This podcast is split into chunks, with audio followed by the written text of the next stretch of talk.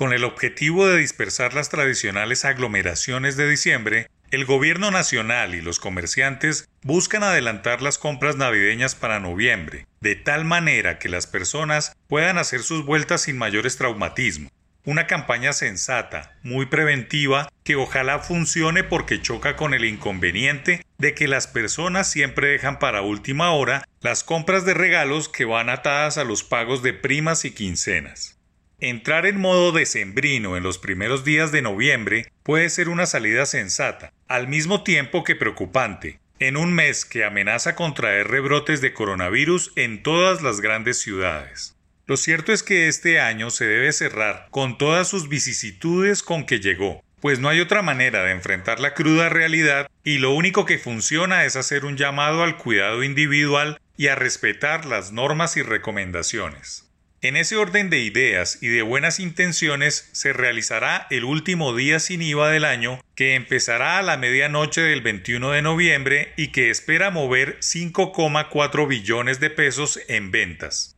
Los anteriores días movieron 5,1 y 4,4 billones de pesos para un total proyectado muy cercano a los 15 billones de pesos, una importante cifra en un año muy malo.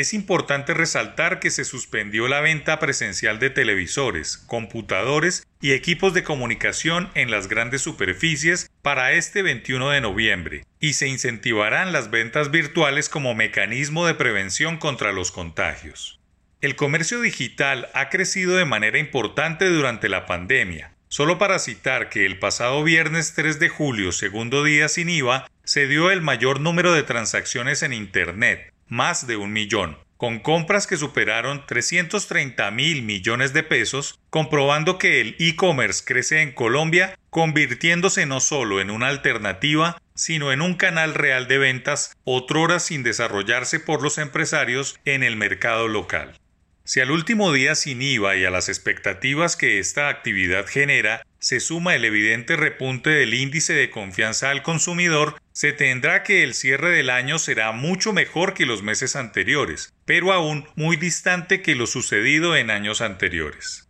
Según la encuesta de opinión del consumidor de octubre realizada por Fedesarrollo, el índice de confianza de los consumidores colombianos registró un balance de menos 18,6%, valor que representa un incremento o recuperación de 3 puntos porcentuales frente al mes anterior, septiembre, cuando se ubicó en menos 21,6%. El incremento se explica por un aumento en el índice de condiciones económicas, menos 47,3%, que compensó la caída en el índice de expectativas del consumidor es un termómetro que mide las expectativas de los hogares dentro de un año y la percepción de los consumidores acerca de la situación económica actual. Elementos claves para mirar las expectativas y las condiciones económicas de los consumidores. La disposición de los consumidores a comprar bienes durables se ubicó en menos 53,2%, resultado que representa un incremento de 6,5 pps relativo al balance registrado en el tercer trimestre de 2020. Hay elementos que permiten ser optimistas sobre el cierre del año y quizá hay bases para esperar que la caída del PIB no supere 7%, cifra que sería aún buena en un entorno muy malo.